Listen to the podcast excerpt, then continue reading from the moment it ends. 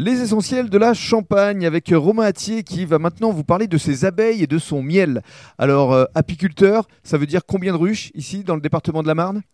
Alors, moi je suis un petit apiculteur, entre parenthèses. J'ai seulement 70 ruches. Oui, 70, mais vous avez grandi petit à petit, parce qu'au départ, vous n'en aviez qu'une dizaine.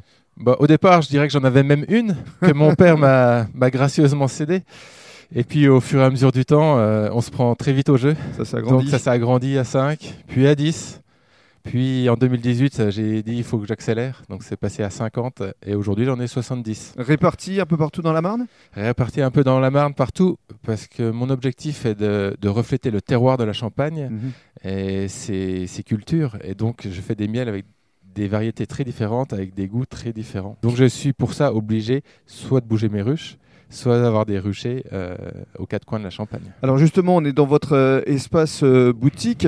Vous mettez à disposition du public euh, 12 variétés de miel. Vous vous en produisez 7. Alors parlez-nous de, des miels les plus emblématiques. Alors le miel emblématique de la Champagne, C'est le miel de la luzerne. c'est le miel de Luzerne. Oui. Donc, euh, à part la vigne en Champagne, il y a la culture de la luzerne, première région productrice de luzerne en Europe, avec toute euh, l'agro-industrie qui va derrière. Mhm.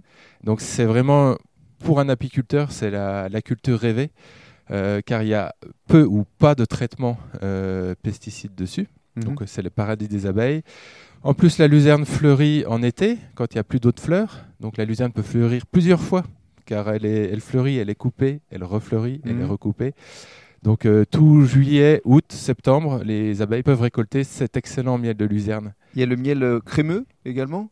Donc, le miel crémeux, c'est aussi un de mes best-sellers, on va dire. Ouais. Euh, c'est en fait un miel de printemps qui, qui est cristallisé, donc qui est devenu tout dur. Mhm. Et je le passe dans une machine que j'ai, qui est une sorte de presse-purée géant, qui lui donne une texture onctueuse, Mm. très appréciée des enfants sur les tartines. Alors il existe également les miels euh, tilleul, fleurs, enfin une vraie variété. Et puis des producteurs locaux que vous référencez également ici. Lesquels par exemple?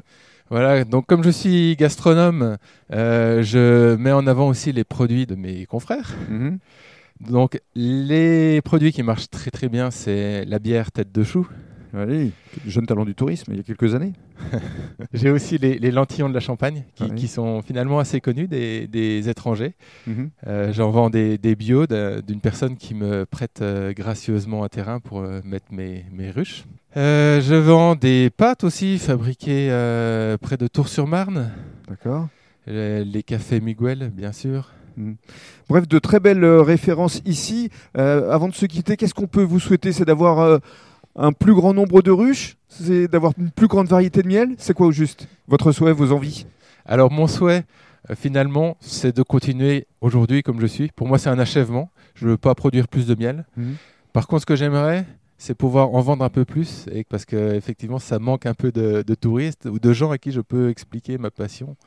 Mais ça va venir, forcément. Les jours meilleurs arrivent. On croise les doigts.